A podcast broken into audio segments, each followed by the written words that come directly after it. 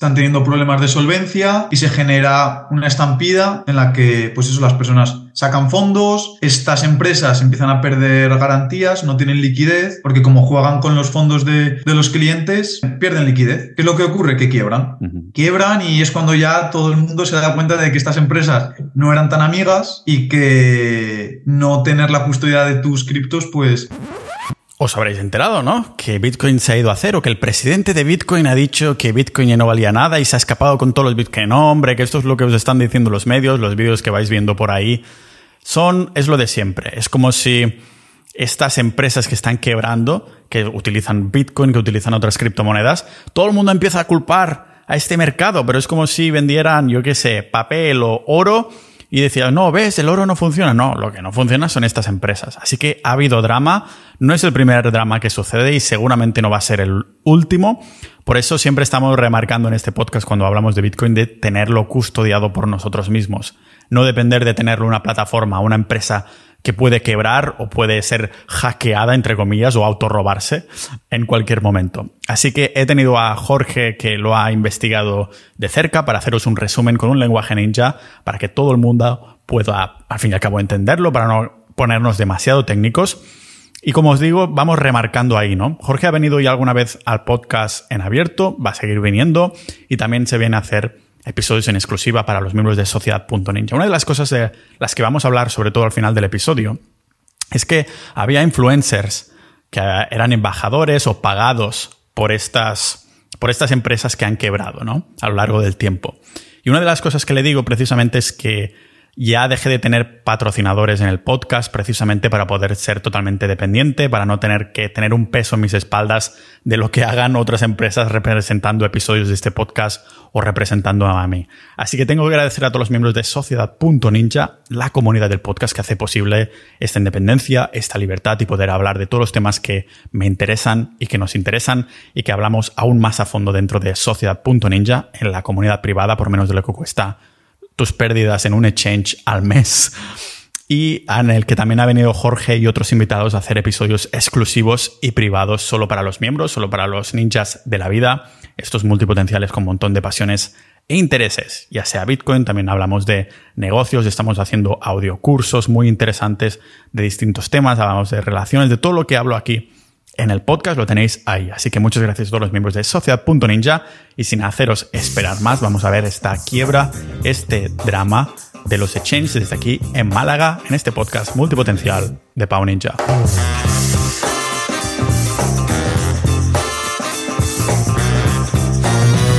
Chicha, mucha chicha esta semana, este mes, con las noticias que nos traes, ¿no, Jorge? Esta semana y este mes, vamos, no deja, no deja indiferente a nadie. Tenemos para todos. Me ha escrito mi, madre hace un par de días. Me dice, oh, los medios aquí en Cataluña dicen que he perdido todo en mi Bitcoin. Y yo, mamá, que esto no funciona así. ¿Qué le dirías a mi madre cuando te diga, cuando, porque esto se ha visto mucho, ¿no? El fin de Bitcoin que baja. Vamos a hacer recapitulación antes que nada. ¿Qué ha sucedido para los que han estado viviendo debajo de una piedra o o bueno, o han estado desinformados. La historia ha seguido, entonces lo que ha ido pasando durante el año de, quiebras de ciertas empresas relacionadas con el sector cripto ha llevado a la quiebra de una de las más grandes, lo que, lo que es el segundo exchange o era más grande de, de todo el ecosistema, pues se ha visto que era menos solvente de lo que se creía, la gente ha seguido buscando información porque ya sabes cómo funciona esto.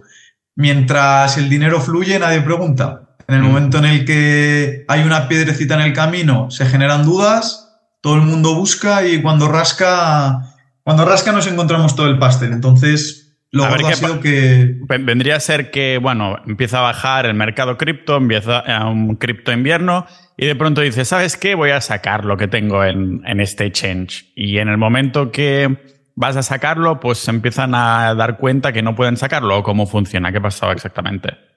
Bueno, eh, recapitulamos un poquito para que la gente se ponga un poquito en sintonía.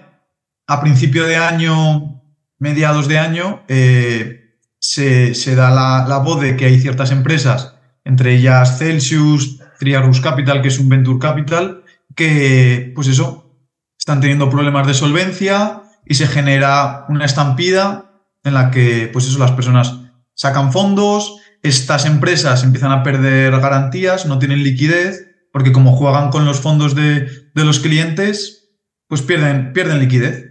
¿Qué es lo que ocurre? Que quiebran. Quiebran y es cuando ya todo el mundo se da cuenta de que estas empresas no eran tan amigas y que no tener la custodia de tus criptos pues tienen problemas. Y ya el punto o la guinda del pastel fue hace una semana que Champagne Sao, que es el, el CEO de Binance, que es el exchange más grande, eh, pone un tuit en el que dice que decide vender todos los tokens de FTX, que es el otro exchange, el segundo, y si lo dice la cabeza del exchange más grande, pues ¿qué es lo que ocurre? Estampida. La estampida genera un FOMO y un miedo entre las personas que tienen fondos dentro de FTX. Y lo dicho, el exchange en días, por no decir horas, se declara en bancarrota y esto, pues vamos, está llegando al Senado estadounidense, está llegando a, a la SEC, que bueno, ya sabemos que siempre tiene las mirillas con este, con este tipo de empresas, pero vamos, básicamente que se ha dado un corralito. Corralito de los bancos, pero en una empresa cripto. Claro, claro, mi madre yo le decía, digo, mamá, no tienes por qué culpar Bitcoin porque es como si esta empresa fuera de metales preciosos y después hubiera descubierto que en verdad no vendían oro o no tenían el oro que decían que tenían porque se ha visto ahora, creo que hace dos días han dicho que no tenía ni un solo Bitcoin en, reserva, que era todo humo. O sea, que tú comprabas Bitcoin, no estabas comprando Bitcoin, estabas comprando que en tu, en tu programa, en, tu numerito saliera que tienes Bitcoin, pero en verdad no era Bitcoin, ¿no?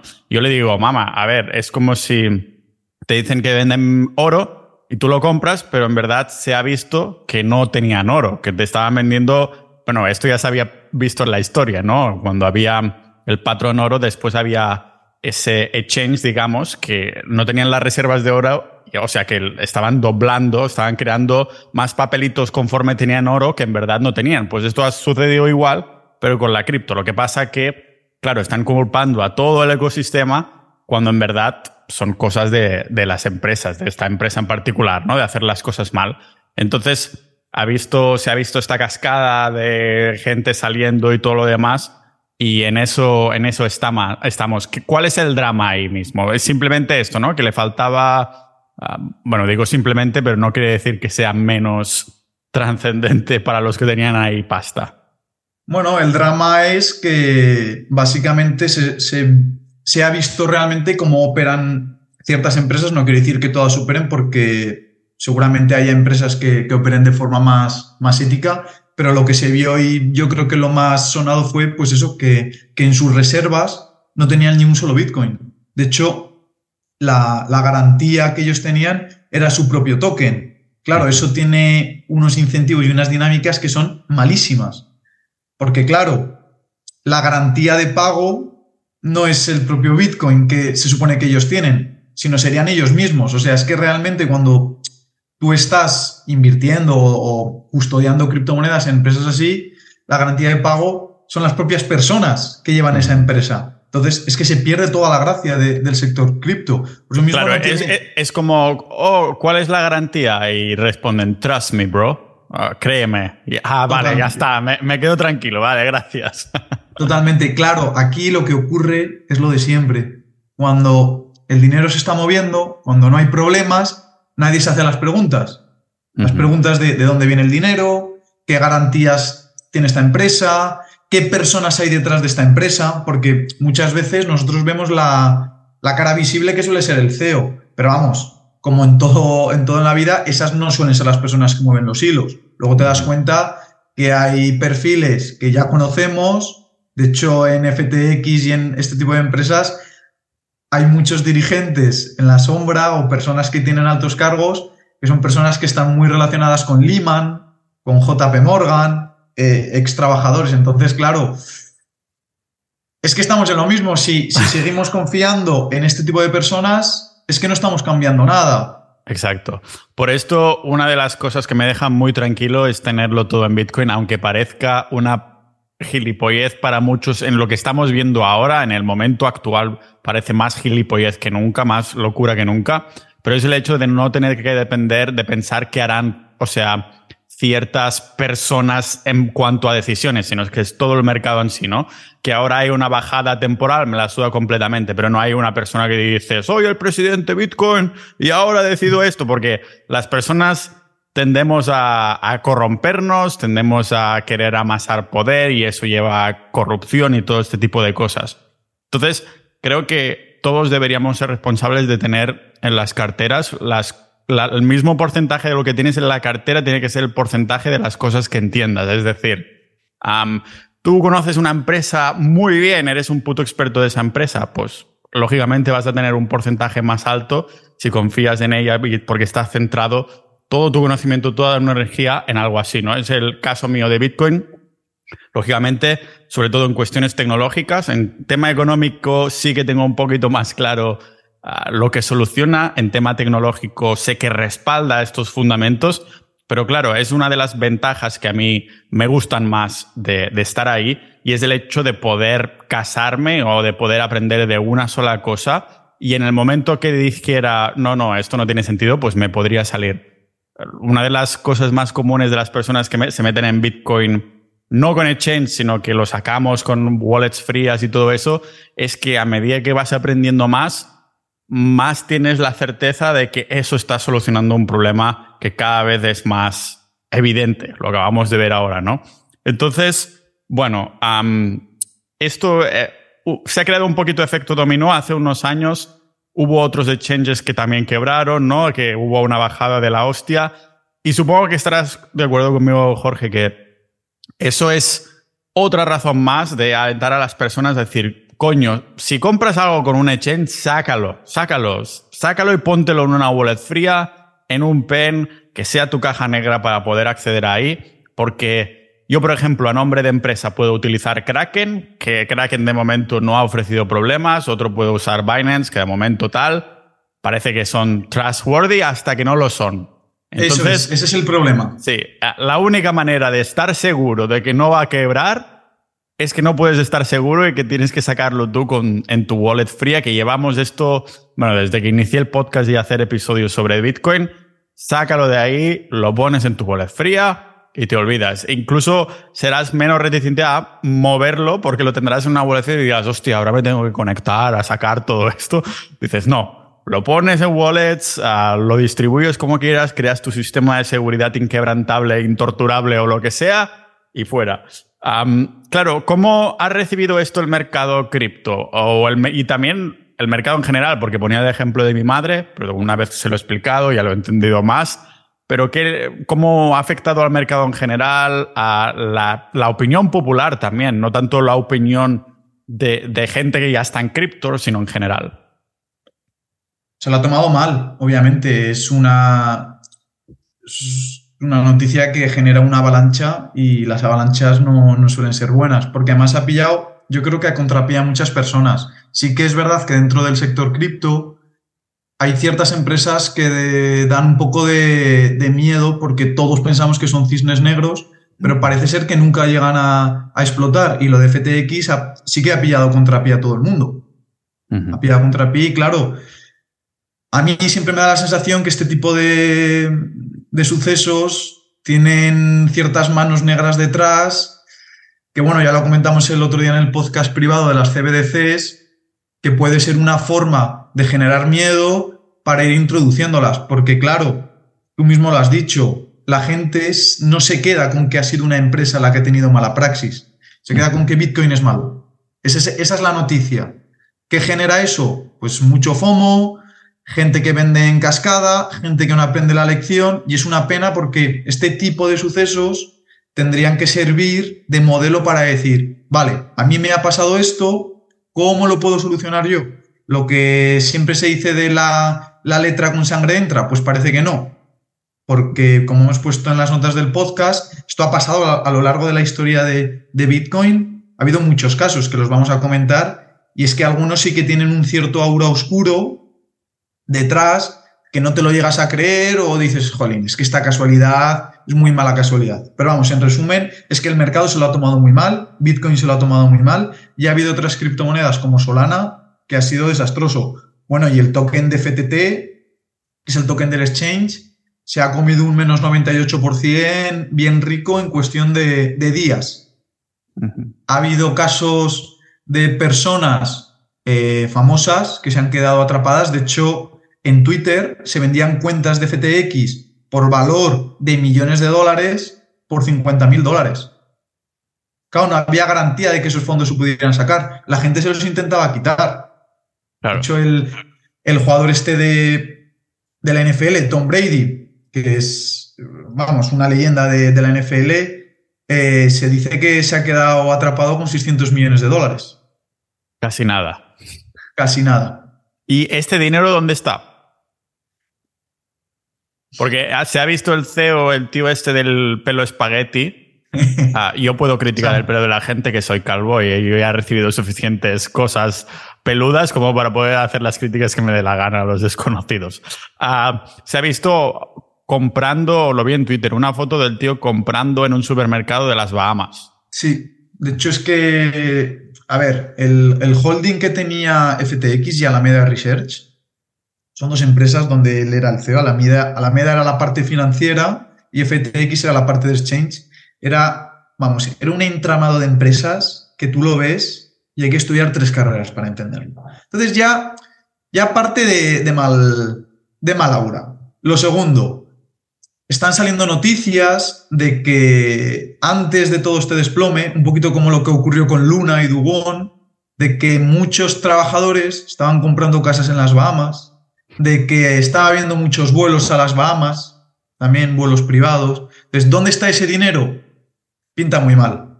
Pinta mal porque además FTX eh, paró los, las transacciones, pero hubo ciertas carteras que sí que pudieron hacer, hacer transacciones. Mm. Huele mal. Huele a que los pocos fondos que tenían se los están quedando ellos. No queremos decir que esto sea lo que esté pasando, pero vamos, que sirva a las personas para desconfiar. ¿Por qué? Porque es que ahora se va a dar una cascada muy gorda. Ahora BlockFi que es otra empresa que tiene mucha exposición a, FTX. De hecho, en el primer podcast que tú y yo hicimos, la mencionamos, porque yo decía en, aquel entonces, es muy raro que una empresa que te está dando un 7% en Bitcoin, pagado en Bitcoin, tenga un sistema sostenible y ya se va a ver que no lo tiene. O sea, ya se puede decir que BlockFi va a ser cuestión de horas o de días que se declare en bancarrota. ¿Dónde está el dinero? Pues pues todos sabemos dónde está el dinero. Pues como estaba el dinero de Dugón, pues lo tendrá él en alguna billetera. Sí que es verdad que el mundo cripto, lo bueno que tiene es que al ser totalmente trazable, pues se sabe cuáles son los movimientos. Que les ocurra algo, es que ya te digo que Sam eh, y su pareja, que no sé si la, has visto, la pareja que es que... ¿Es, esa, ¿es esa chica de, con las gafas? Sí, Caroline. Sí, he visto ya, digo, vaya par de malignos. Estos son los.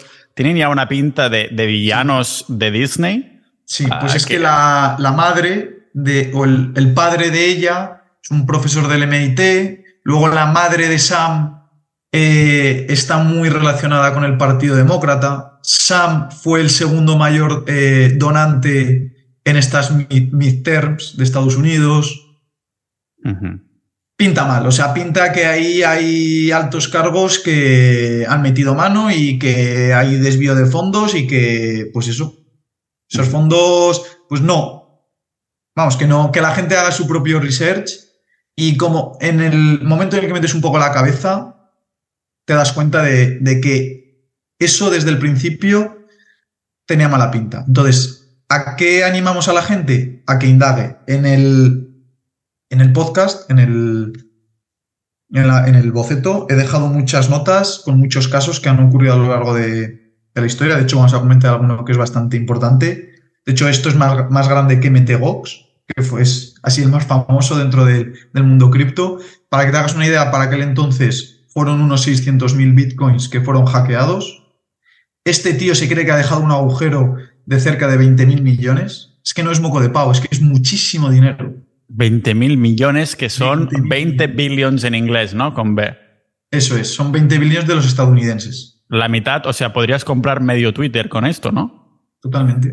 De hecho, eh, en, un, en un tuit Elon Musk dijo que Sam, que es el del pelo rizado, El CEO de, esta empresa quebrada que ahora está en las Bahamas, sí, Sam. Eso es. Había, se había puesto en contacto con, con él, con Elon Musk, para, para dar fondos para la compra de Twitter y que Elon Musk él dijo que le saltó la alerta de o la alarma de persona de que no te tienes que fiar. Sí. Madre de Dios. Pues como dice Jorge, en las notas del episodio vamos a dejaros algunos apuntes interesantes que ahora también vamos a comentar. Nos vamos a dejar alguna cosa en reserva que podría crear bastante revuelo en Twitter posibles cancelaciones y cosas así para hacerlo en el episodio privado de, Sociedad Ninja, en el próximo que te vengas, porque hay cosas un poco conspiranoicas que van a ser muy interesantes de, este caso y que comentabas en el que viniste a hablar de las ah, CBDCs. Ah, también, pues ya lo relacionábamos también con esto, porque esto para empezar es un modelo de negocio que, ¿qué? Ah, o sea, ¿todos los exchanges están destinados a quebrar o es por esta mala praxis?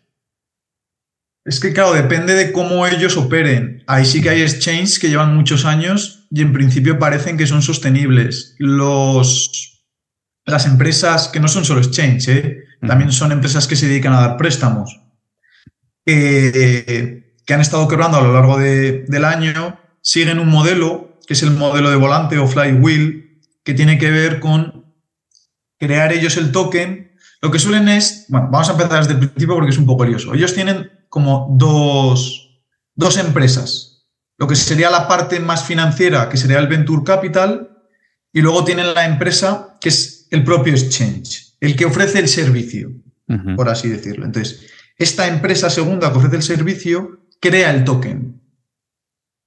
¿Vale? Un token de la nada, que no tiene respaldo en absolutamente nada. Si, si quieres crear un exchange, tienes que crear un token sí o sí, tienes que crear ahí una... No, no, pero La, mayoría, por no decir todos, lo tienen porque Binance tiene el suyo. Sí que es verdad que Binance tiene su propia blockchain, que quieras o no da un poco más de seguridad, aunque bueno, la, blockchain de Binance tiene 30 validadores o 25 validadores, que son todos el mismo, básicamente, que son, se han pensado. en fin, bueno, no todos, pero todos tienen token, prácticamente. Entonces, se crea el token ellos mismos pumpean el token, el token al valer más lo pueden utilizar como garantía para pedir préstamos que utilizan para comprar el token y que el precio aumente. O sea, es un círculo de estos viciosos sin igual. Ah, claro, por, eso se, le llama el esquema del volante. O sea, es pumpear, es tirarlo para arriba para ponerle el tecnicismo así rápido en lenguaje ninja pero es tirarlo para arriba artificialmente, entonces se compran a ellos mismos, vuelve a subir más y es algo así, ¿no? Un, pez que se muerde la cola. Eso es. De hecho, ahí siempre hay un token que tiene también otra aura negativa, pero que parece que nunca llega a, reventar, que es USDT, que es la, la stablecoin con, con mayor eh, capitalización de mercado Siempre se ha dicho que Bitcoin no, hubiera alcanzado los, los, precios que ha alcanzado si no hubiera sido USDT. Por eso mismo, porque USDT sí que está auditada, pero Estados Unidos parece que siempre tiene la mirilla puesta en ella. Yo no quiero decir que USDT sea un fraude, simplemente quiero decir que hay que andar con los pies tranquilos, no depositar toda la confianza en empresas centralizadas o ninguna. o sea, si, puedes, si puedes depender de no confiar en ellas, mucho mejor siempre, de eso que te curas en salud, ¿no? Totalmente, totalmente. Entonces, estos esquemas son muy peligrosos. ¿Por qué? Porque como hay empresas que también invierten comprando el token, como puede ser BlockFi, en el momento en el que se da una cascada de ventas, se pierde mucho colateral. O entra liquidez, porque claro, lo que tú estás dejando como colateral, si de un día para otro pasa a valer un 70% menos, es que te van a liquidar. De hecho, BlockFi eh, salió hace poco que, no sé si era antes del fin de semana, conseguía una entrada de liquidez de un billón o adiós. Es que es una barbaridad de dinero. Nosotros no lo toma. Claro, estas cantidades en el mundo tradicional, pues igual no son mucho, porque un billón en mundo banca tradicional no es nada. Pero claro, para empresas cripto que están creando tokens de la nada, Es que, es, es que además esto es súper reactivo. Se da la noticia en un momento y en horas explota todo. Por eso mismo animamos a la gente a que tenga cuidado, porque este esquema de flywheel es muy peligroso y es que es una cascada que en una hora, adiós. A mí me gustaría también recordar un poco las manipulaciones de mercado que están sucediendo cada segundo. O sea, que está todo, eso lo comentábamos con Alex, con Fucking Money Man, las veces que se ha venido en el podcast. Y de hecho, por ahí, por Sociedad Ninja también se ha movido de esto va a bajar en cuestión de horas. Y sí, sí, en el momento que empezamos a mover la información, porque chivatazos de ciertas personas, que están con el análisis técnico ahí mirando gráficos todo el rato. Entonces dicen, ups, saliros de aquí porque se va esto a la mierda. Y sí, sí, en cuestión, no sé si fueron 24 horas o algo así, entonces es cuando baja y casualmente sale la... No o sea, casualmente no, en el sentido de que la gente se piensa, el 99% de la gente que está metida en finanzas o bolsa o cosas así, que sale la noticia y entonces, ¡pum!, baja, sino que en verdad es alguien lo manipula y después sacan las noticias. O sea, porque eso está como amañadísimo. Igualmente, yo mm, sí que creo que hay que separar esto, ¿no? El corto plazo del largo plazo. Mm, por eso, algunas personas, yo soy pro análisis técnico, yo soy pro fundamentales. Yo creo que todos tienen su cabida. Una es más centrada en el, en el ahora mismo, como es análisis técnico, que puedes ver qué está pasando si lo entiendes. No es mi caso. Fundamental es, o sea, qué hay detrás de esto en cuanto a funcionamiento y todo más, ¿no? Por eso mm. solo me caso con Bitcoin. Ah, pero claro, entonces veíamos este modelo de negocio de las blockchains realmente, simplemente yo lo veo como algo malo, ¿es así o no? Porque claro, si ya el incentivo ya es autopumpearte para después tener colateral y todo eso, está destinado a reventar. ¿Crees que habrá algún momento en que simplemente no habrá changes porque el efecto dominó. Habrá creado esto, un efecto dominó en masa que hace sacar a todo el mundo de los exchanges, perdiendo una confianza en el mundo cripto, cripto que no está merecida porque no es culpa de cripto, es culpa de estas empresas que crean un sistema así, pero que quizás al otro lado salimos con luz de, no, no, ya aprendimos en el pasado que no podemos confiar en plataformas centralizadas y tenemos que comprar de forma descentralizada, como yo llevo predicando desde al menos hace dos años, ir a los cajeros, ahora es que ahora nos dejan hacerlo con menos efectivo, pero ir a los cajeros anónimamente, te lo envías en wallet y no dependes de, de changes, ¿no? Cuando compramos vía empresa, pues lógicamente tienes que pasar un KIC porque si no, no lo puedes hacerlo, tienes que declarar todos los fondos, pero igualmente en el momento de comprar, después lo sacas. No sé, ¿estamos destinados a que los exchanges se vayan todos a la mierda? Bueno, a ver, los exchanges, lo hemos puesto ahí en, las notas, buenos o malos. Bueno, yo no creo ni que sean tan buenos como creemos, ni tan malos a veces como creamos. Dan mucha liquidez al mercado y eso es cierto. Ya lo comentamos en el primer podcast, todavía las herramientas de no confianza, pues a la hora de hacer intercambios, a la hora de comprar, no están tan optimizadas o no son tan simples como un exchange. Eso es cierto. Por eso mismo los exchanges son el caballo de entrada a este mundo. También comentamos que una vez se entra, vía esto no te tienes que quedar ahí, tienes que seguir indagando. Creo que a medida que pase el tiempo, estas herramientas van a mejorar y tal vez los exchanges no tengan tanta esa balanza comodidad, seguridad, cada vez esté más equilibrada y las personas aprendamos a utilizar las herramientas. Claro, cuando pasó lo de Metegox en 2014. ¿Cuál fue el caso? Si nos lo puedes explicar. Sí, Metegox fue para entonces el exchange más grande, lo que sería nuestro Binance de ahora. Es que, claro, nos pensamos que este, estas empresas. ¿Qué año fue esto?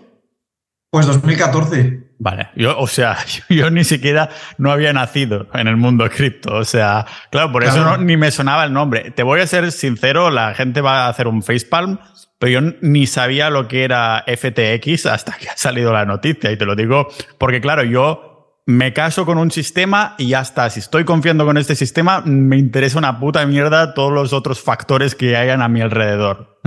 yo sé que sí, yo sé que tengo que tener que terminar teniendo una wallet. Si ahora estoy utilizando esta herramienta que me va bien, como si compro vía empresa Kraken o lo que sea, pues me caso con esto y no voy a ir mirando a, a ver qué reluce más, sino ahora esto me va bien y por eso me caso con esto. Entonces, uh, Metebox se llama. M MT Gox. Ah, vale. O sea, es MT y luego Gox. Petó en 2014 y lo que ocurrió no está todavía, creo que no está contabilizado precisamente, pero se estima que fueron en torno a 600.000, 800.000 bitcoins. ¿Vale?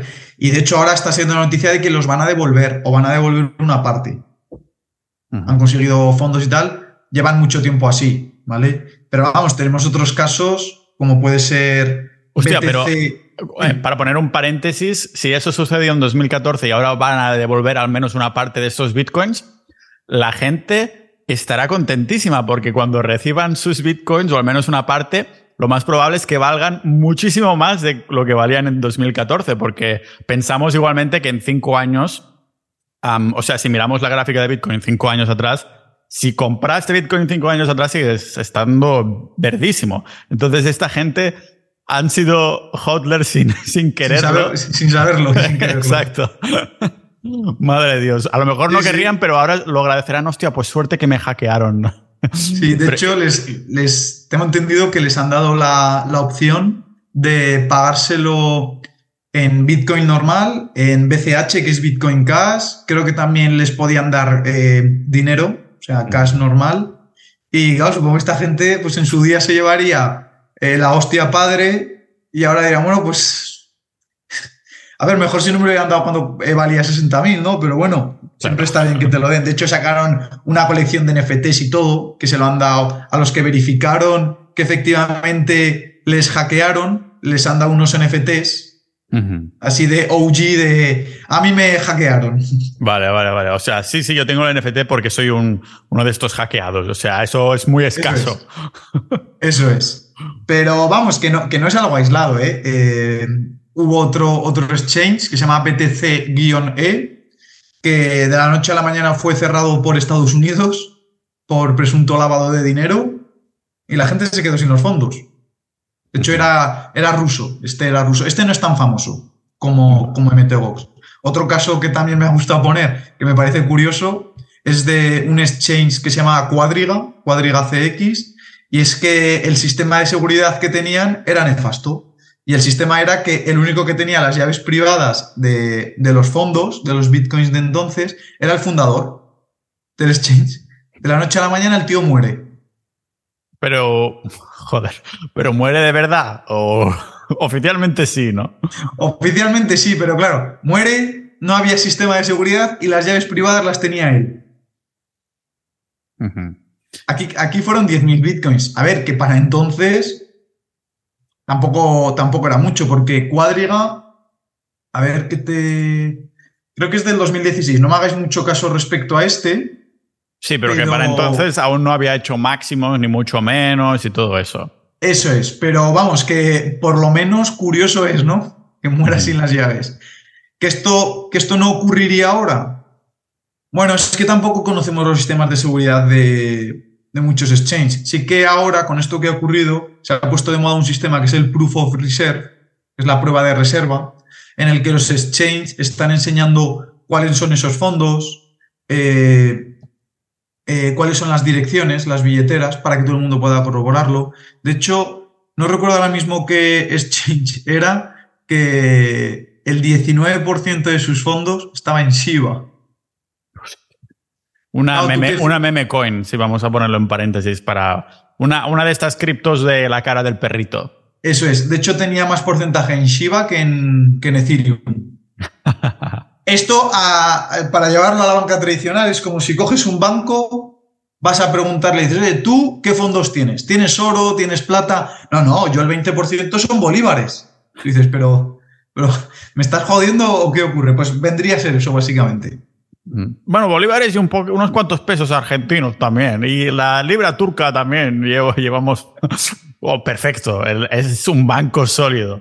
Ya me voy a dejar más tranquilo. Pues básicamente sería eso. Entonces, he puesto estos casos, luego también te pasa una foto con 15, 20 exchanges que han sido hackeados o ha habido cosas, raras en el que ha habido robos de 10.000, de 15.000. Claro. Esto, esto de, los, de los hackeos de los exchanges es como que mm, el accidente de barco y ya no tengo mis bitcoins, ¿no? Es decir, se, se auto-hackean, que en verdad es entrar, sacarlo y decir que te han hackeado pero es lo mismo, es cuando Hacienda te dice, ¿dónde están tus Bitcoin y estas ganancias de cuando compraste Bitcoin? No, es que he perdido mis, mis Bitcoin, mi, mi wallet se ha ido con... y mis claves, he tenido un accidente de barco y están en el fondo del mar, no puedo recuperarlo ya. Totalmente, es que, es que suena eso, es que, de hecho, FTX, uno de los... Fíjate, es que cómo son las cosas. Uno de los mensajes que dieron por el grupo de Telegram es, a, las horas de que había ocurrido todo esto, es que habían hackeado FTX y habían robado 400 millones. Esto FTX lo ha hecho. O sea, ha dicho unas horas antes. No, unas horas después de que ocurriera todo, cuando ya estaban paralizando retiros y tal. Claro, los, los muy listos estaban paralizando algunos retiros. Los de unas direcciones en particular, no. ¿De quién serán esas direcciones? Pues bueno, de los que tienen los nuevos ejecutivos que tienen ahora casas en las Bahamas. Totalmente, vamos, es que ahí yo no tengo ningún tipo de duda. Y lo que dijeron es que, pues, que les habían entrado unos hackers, que más, macho, yo no sé qué obsesión tienen, pero siempre que hackean algo es, Corea del Norte. ¿En serio? Pero con, los de, con los DEX lo mismo. Los DEX, cuando los hackean, recordamos que el DEX es el CEX descentralizado, siempre, que hay, siempre que hay un hack, es, es, Corea del Norte. Pasa lo mismo con el SEPE aquí en Estados en, en España. O la Hacienda, cuando la hackean siempre son rusos. No, sé qué obsesión tienen. Sí, mm, están ahí ocupando las costas de, Marbella y también los bancos y las haciendas. Y las haciendas, sí. ¿Qué es el, el CEX? ¿Puedes uh, describirnoslo? El DEX Sí. El DEX ya, bueno, es el Decentralized Exchange, que vendría a ser un, exchange como puede ser Binance, pero que opera bajo un protocolo descentralizado. El, más famoso vendría a ser Uniswap, que alguna vez lo hemos mencionado. Vendría a ser un exchange que no tiene una autoridad central detrás, que además opera directamente sobre una blockchain, pero vamos, que a efectos tecnológicos se pueden paralizar fondos, se pueden. Por eso siempre comentamos mucho que el tema de las DeFi, pues que sí, que tiene la palabra descentralizada detrás, delante, pero que esto es como todo, Pau. Todo es algo hasta que no lo es. Entonces, ¿nos vamos a preocupar cuando lo, deje de ser o nos vamos a preocupar un poquito antes para evitar daños? Totalmente. ¿Vale? Entonces, yo he puesto un par de consejos aquí para finalizar eh, este podcast tan maravilloso, en el que yo creo que es bastante correcto y hay una cierta operativa que la hemos ido comentando a lo largo del podcast, que es la, correcta. La primera de ella, eh, la autocustodia. La custodia tiene que ser propia. Nosotros tenemos que ser custodio de nuestras llaves privadas porque es que si no, no sirve para nada. Es como si yo tengo oro y el oro lo dejo eh, en un banco. El banco puede ser robado, eh, el banco puede arder, yo qué sé, pueden pasar miles de cosas. Entonces, es como el dinero en banco. El dinero en banco, tú no eres custodio y tú no tienes potestad sobre ello. Pueden pasar miles de cosas. Entonces, lo primero, la autocustodia, mediante una cold wallet como tu Bitbox o tu Trezor, la que tú prefieras, o una hot wallet. Y aquí sí que tenemos que hacer un poquito de inciso, que una hot wallet no deja de ser una billetera que está conectada a Internet, la más famosa es Metamask, ¿vale? Y que también tiene ciertas vulnerabilidades. ¿Cuál es la parte pro de esto? Que es más fácil acceder a los fondos que acceder a, a unos fondos en cold wallet. Entonces, puedes tener unos fondos únicamente en Cold Wallet que represente la parte más grande de tu portfolio y la parte de la Hot Wallet, bueno, pues que sea más para ir para, haciendo Sí, para si te vas ahí a una cafetería que aceptan Bitcoin, pues hacer el pago con eso o algo por el estilo, ¿no? Para el primer episodio que viniste comentaste la economía circular de Bitcoin, pues sería un hot wallet sería ideal para alimentarla esta economía circular, ¿no? Totalmente. De hecho, yo lo veo así, es pues como... Es como si, si vas al banco, tienes la, la, cuenta corriente que haces tus gastos del día a día, que sería la hot wallet, y después tienes una cuenta de ahorro que ahí no lo tocas, en teoría, que es uh, una cold wallet. Claro que ahora en este ejemplo, creo que los que han llegado hasta aquí escuchándonos seguramente no, no dejan su dinero en el banco, esperemos que no, porque sabemos que esto, bueno, se te lo van comiendo y un banco puede pasar como un exchange de estos que desaparecen. Totalmente. Sí que es cierto que aquí tampoco vamos a, a ser tan diablos. Los bancos generalmente tienen un fondo de garantía de hasta 100.000 euros. Es decir, si ocurriera algo, habría un fondo de garantía. De todas formas, aunque ese fondo exista, el mal trago lo vas a pasar. Y aquí hay que diversificar. O sea, nosotros no somos unos locos de, Bitcoin o de Ethereum o de... No, no, nosotros somos unos locos de la protección, de protegerse uno mismo. E igual que te proteges cuidándote, comiendo bien, durmiendo bien, también te tienes que proteger económicamente y no tienes que dejar tanta confianza en terceros, porque esto, estos problemas que hemos comentado, ¿cuál es el origen que tienen todos? La confianza en otra persona. O sea, nunca ha habido un hackeo porque el protocolo de Bitcoin se haya roto. Y eso es, eso es una realidad. O sea, ninguno de los hackeos ha sido porque haya llegado una persona, haya roto el protocolo de Bitcoin y se haya llevado las criptomonedas. O el Bitcoin, mejor dicho. En Sin cambio, embargo, con los exchange, con los exchange cambia totalmente el paradigma. Siempre totalmente. son así. siempre, siempre son así. Una empresa que son personas, que es tener cierta responsabilidad, poder y que nadie esté ahí uh, controlándolo. Y cometen errores y las personas son emocionales y somos codiciosos. Y cuando todo está subiendo, oh, esto nunca va a bajar. Entonces, no son robots. Eh, Sam es una persona como tú y como yo. Y Sam habrá días que duerma mal, días que duerma bien, días que esté más feliz y días que esté más triste. Entonces, no deja de ser un acto por nuestra parte de desconsideración y de echar responsabilidad fuera. Uh -huh. Y esto la persona que le ocurra lo tiene que asimilar y tiene que decir, vale, esto ha ocurrido, que no vuelva a ocurrir. ¿Crees que Sam va a tener días malos ahora que tiene no sé cuántos cientos de miles en Bitcoin y que está viviendo en las Bahamas con sus amiguetes directivos con nuevos inmuebles comprados de las islas que son paraísos fiscales? No lo sé. La verdad que, que, no lo sé. Lo que, lo que quiero llegar a pensar es que algún día no será presidente de la Reserva Federal o alguna cosa así, que no me extrañaría. Sí, o presidente de Estados Unidos, o quién sabe. O sea, alguna, es que algunas conexiones ahí habrá. Dugón, el de Luna, claro, cuando, cuando ocurrió todo, estuvo en el punto de mira, vamos, que entiendo que el pobre hombre tendría una tensión del copón. ¿Quién habla de Dugón ahora? Y han pasado cinco meses, ¿eh? Es que no han pasado diez años. Uh -huh. Lo vi haciendo una entrevista con tres o cuatro podcasters por sí. Zoom. Sí, de y... hecho, el, el, New York Times eh, iba a hacer ahora también una, una, conferencia y estaba en el cartel SAM y sigue estando, ¿eh? O sea que a lo mejor te aparece el Duón este de Luna, el Sam te aparecen por ahí y, y, se empiezan a reír en tu cara en eventos públicos, ¿no? Y, y te aparece el de Cuadriga, el, el, el, fundador que murió.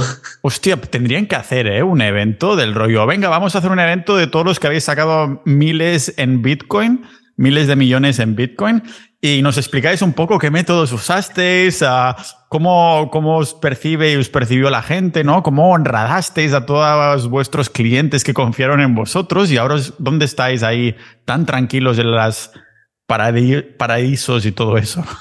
Sí, sí. De hecho, ayer hubo un susto muy gordo también por comentarlo, ¿eh? eh Uniswap, que es el protocolo este que hemos comentado de Ethereum, el DEX tan grande, eh, se cayó. Se cayó la página web.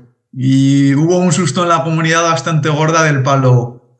A ver si no están haciendo aquí algo raro con lo de FTX también y está arrastrando a Uniswap, porque muchas de estas empresas desarrolladoras, claro, están pagadas o están subvencionadas por empresas tan grandes. De hecho, Solana, ya, ya lo he comentado, Solana tiró para adelante porque FTX en su momento era un tenedor muy gordo de Solana. O sea, era uno de estos Venture Capital, bueno, Alameda, no FTX, que estaba metiendo pasta. Claro, Solana se ha pegado una hostia que, pues mira, yo hace un año había especulado un poquito con, con, Solana, porque tenemos ahí en Sociedad Ninja también canal de altcoins y eso.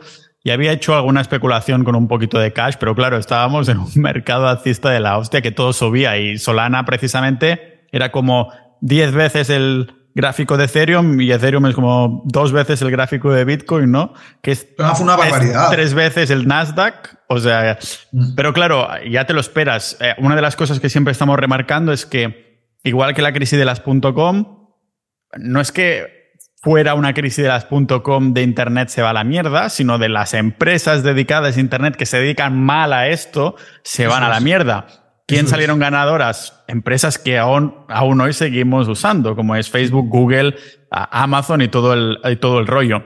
Entonces, pensemos igual con las criptos, en el sentido de que el 99% dentro de 10 años no existirá. Sin embargo, Bitcoin seguirá estando ahí como el top 1. Es como un sistema solar, o un sistema solar que no es el nuestro, sino que Bitcoin está, es el sol y los planetas de ahí pues van habiendo supernovas y mierdas, pero Bitcoin sigue existiendo. Eso es. Así es, como me lo planteo. De hecho, en 10 años, tú dices las criptos, yo creo que en 10 años habrá ciertas monedas fiat que las tenemos ahora como muy potentes. De hecho, ¿quién diría hace, yo qué sé, 10 años que la libra esterlina estaría como está hoy? Entonces, ya no es solo cuestión de cripto, es también cuestión de sistema monetario. En 10 años, recordemos, ya que viniste al privado a hablar de las CBDCs, que las implementaron en modo piloto en Nueva York hace poco. Mm. Eso ya, ya, vendrás a hablarlo si hay cosas relevantes que decir, pero lo, digo porque en 10 años seguramente eh, las monedas fiduciarias que conocemos ahora estarán ya tecnologizadas, me acabo de inventar la palabreja, ¿vale? Pero estarán implementadas de tal manera que así ya nos cortarán ya del todo las, esas libertades, ¿no? Sabrás la cantidad de carne que compras a la semana, ¿no? y hoy ya te has pasado el cupo y todas estas cosas. Pero bueno, en esto indagamos más a fondo en ese episodio de Sociedad Ninja. Y no sé si hay alguna cosita más que veas que sea relevante o que creas que tengamos que comentar para la audiencia. A lo mejor estábamos diciendo los consejos como self-custody. no sé si habría alguna cosita más que comentarías para la audiencia. Eh, como comentamos con la economía circular, lo segundo que hemos dicho de usar DEX, DEX, eh, empezar a utilizar esas plataformas en las que nosotros interactuamos directamente con, con nuestra billetera y por lo tanto con nuestras claves privadas Luego el tema del P2P, ¿no? Eh, peer-to-peer, comprar directamente a otras personas, con cuidado. Y vamos a estar a, expensas de a ver qué ocurre con los atomic swaps, que son un tipo de intercambio que, que, es trustless, ¿vale? Es decir, que no requiere confianza. Ya lo comentaremos más adelante, porque esto está todavía un poquito en cuarentena. Y por último, y lo más importante, el don't trust, verify. Desconfiar. Desconfiar de las plataformas, traducción, traducción para los no ingleses hablantes sería no confíes, verifica. Totalmente, totalmente. Hay que desconfiar. Pero es que hay que desconfiar con todo. si a mí me llama, si yo estoy viendo que los bonos son una mierda, los bonos de países, y a mí me llama el comercial del banco a decirme que tiene una inversión que me da un 7% anual, que es el bono de un país que va está súper fuerte, tengo que desconfiar. Tengo que desconfiar. Pues aquí lo mismo. Si yo voy a una plataforma que me está diciendo que me paga tanto por bloquear mis criptos, pues desconfío. Si yo no digo que no, lo, que no se haga, ¿vale? Porque el ser humano siempre busca rentabilizar su dinero. Pero lo primero, ni poner todos los huevos en la misma cesta y siempre tener el ojo ahí de decir, bueno, con cuidado, que luego vienen los sustos. Mira los asustados de. Pero FTX estaba. No es tan usado en España, ¿no? No. Por los españoles. No, FTX, de hecho, FTX eh, creo que en Estados Unidos no tenía licencia. O algo así, no estaba tan, tan bien como está Binance. A ver, es que Binance ahora mismo es el tenedor de todo el pastel, prácticamente. De hecho, se habló de que Binance iba a comprar FTX. A ver, Binance hizo una jugada maravillosa. Se han pensado, Binance dijo que iba a comprar FTX, dijo que la habían auditado, que las cuentas estaban fatal y que no la compraban, y eso fue ya la estocada final para Sam. ¿Y por qué dices que fue una jugada maestra? O sea, ¿había alguna agenda detrás de nacer este proceso? A ver, el tuit este tampoco venía mucho a cuento de vamos a vender tantos FTTs, que era el token de FTX, el que hemos comentado que ellos mismos utilizaban para eh, conseguir garantías. Eh, ese tweet no vino, fue de la noche a la mañana. De hecho, eso fue el desencadenante. Que el CEO del exchange más grande diga que va a vender todos los fondos que tiene del segundo exchange más grande, se puede tomar como un ataque. Al poco rato se va a la mierda el, se va a la mierda FTX. Binance dice que lo va a rescatar. Que lo quiere comprar. Y al rato dice que lo han auditado y que no lo va a comprar. Si no tenía ni un Bitcoin en reserva. Claro. no, creo, que, las, no creo que las cuentas fueran muy sanas. Claro, ¿cuánto puede costar auditar un holding como es FTX y Alameda? Es que eso te puede costar días o semanas. Es que esto fue cuestión de horas. Lo que tú dices, a ver, tú, ¿cuántos bitcoins tienes? Que no tienes ninguno. A ver, tú, ¿cuál es tu garantía de pago? Mi token. El token que acaba de caer un 70%. Es que va a caer otro 90% y cayó otro 90%. ¿Eso ya está a cero o qué?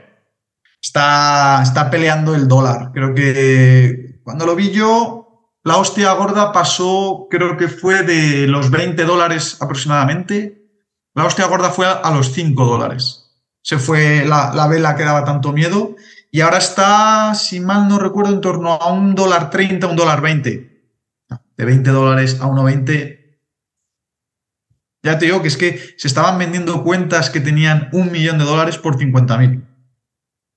Claro, es como, es como, un billete de lotería un poco caro, ¿no? Porque no sabes si te va a salpicar, si vas a poder recuperar al menos una parte de esos bitcoins que tenías ahí, custodiados y todo el rollo. Eso es.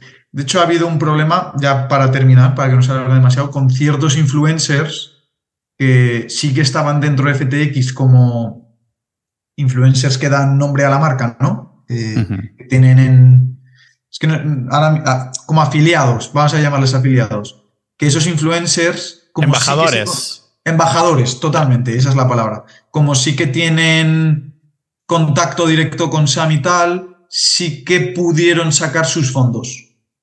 Y eso ha sido muy criticado por parte de los seguidores de esos influencers.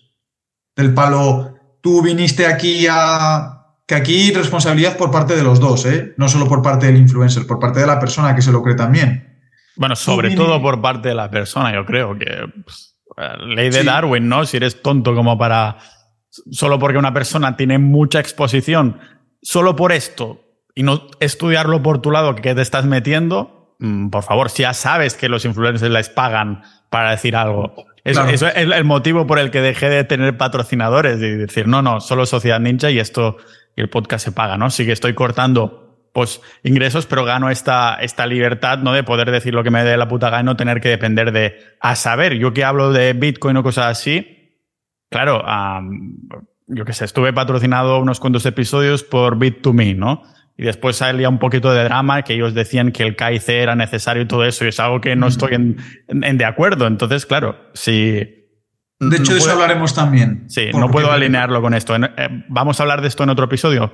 Sí, porque lo, he preparado ahora con todo el revuelo este que se ha dado y se dio también en febrero con el AOPP, creo que se llamaba, el tema de la Travel Rule y muchos exchanges que salieron a favor del KYC, pues lo que tú dices, que es que va en contra de los valores tecnológicos y, y valores fundacionales de esto. Entonces, los, los, embajadores, de hecho en Twitter mucha gente que era embajadora no tan grande, en la bio se quitaron rápidamente lo de FTX porque no, quería, no querían que se les relacionase, relacionase con eso. Lo mismo con BlockFi.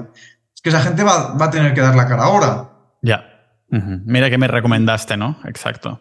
Eso es. Y cuando pierdes tu reputación, es que ya no, ya no queda nada. Eso lo dijo, lo, dijo Warren Buffett para los que trabajaba, los que trabajan para él. Dice, mira, me pierdes un poquito de dinero, te lo puedo perdonar, pero voy a ser implacable si me pierdes un poquito de reputación. Es que es cierto, es que cuánta reputación va a perder muchas personas ahora que estaban relacionadas con estas empresas. Ya digo que es que queda muy feo. Hubo un caso que es Algo Trading, que es un influencer muy grande de Estados Unidos, que sí que pudo sacar, creo que eran 3 o 4 millones de dólares. Vamos, y en Twitter lo pusieron fino. Porque es que además esa gente se conoce en las, sus billeteras. Claro. Entonces, es que son trazables. O sea, esto no es como un banco. Un banco es opaco. Y los movimientos nosotros no los conocemos. Pero es que aquí es irte a ETH eh, e Scan, meter la billetera de ese tío y ves en tiempo real lo que está haciendo. Para los que decían que Bitcoin y cripto era solo para delincuentes, pues resulta que también sirve para no solo detectar delincuentes, sino también maleantes y vendedores de humo. Sí, pero que les va a pasar algo, yo lo dudo. Lo dudo porque en todos estos casos nunca ha habido gente en, la cárcel. De hecho, ¿quién está en la cárcel ahora mismo? El tío de, de Tornado Cash, el desarrollador que comentamos. O sea, ese tío está en la cárcel, es un desarrollador de código. Y Dugon no está. El Duwon está haciendo zooms por ahí. Sí, y, Sam, vamos, lo más seguro es que no esté. Siendo su familia tan importante en Estados Unidos, la de su pareja también importante, algo harán para que no esté. Seguro. Mira, ah, veíamos todos los casos de corrupción en España, que es de hace años, que estaban en juicio así que han sido todos absueltos y no hay revuelo en los medios de esto. O sea, es, se pasa por debajo de la alfombra, nadie se da cuenta. De, hostia, no sé qué, este que robó tanto que en, su momento, pues todo el mundo cabreadísimo. Pero claro, pasan los años. No, no, es que aún está juicio. Eso es un proceso súper largo y, buah, pasa una década y resulta que te miras las noticias por ahí y dices, hostia, tío, que lo han puesto ahí de estranques que se han absuelto todos, ¿no? Todo el dinero robado de la peña, los españoles y todo. Mismo rollo va a suceder en Estados Unidos y estos que, están robando. Totalmente, totalmente. Y de hecho es que además el problema es que el ser humano olvida muy rápido. Y lo que pasó con Dugon fueron también 40 mil millones o un agujero así tan grande. Ya está, ya se ha olvidado han pasado seis meses y ya nadie habla de Dugón. Pues con Sam pasará lo mismo. Y si Binance algún día cae, que es el más grande, ocurrirá lo mismo. Al tiempo nadie se acordará. Por eso mismo hemos puesto en un título que la historia no se repite pero rima. Es que ya, ya lo vimos con MTGOX, con BTCE, con Cuadriga, y va a seguir pasando. El ser humano es así.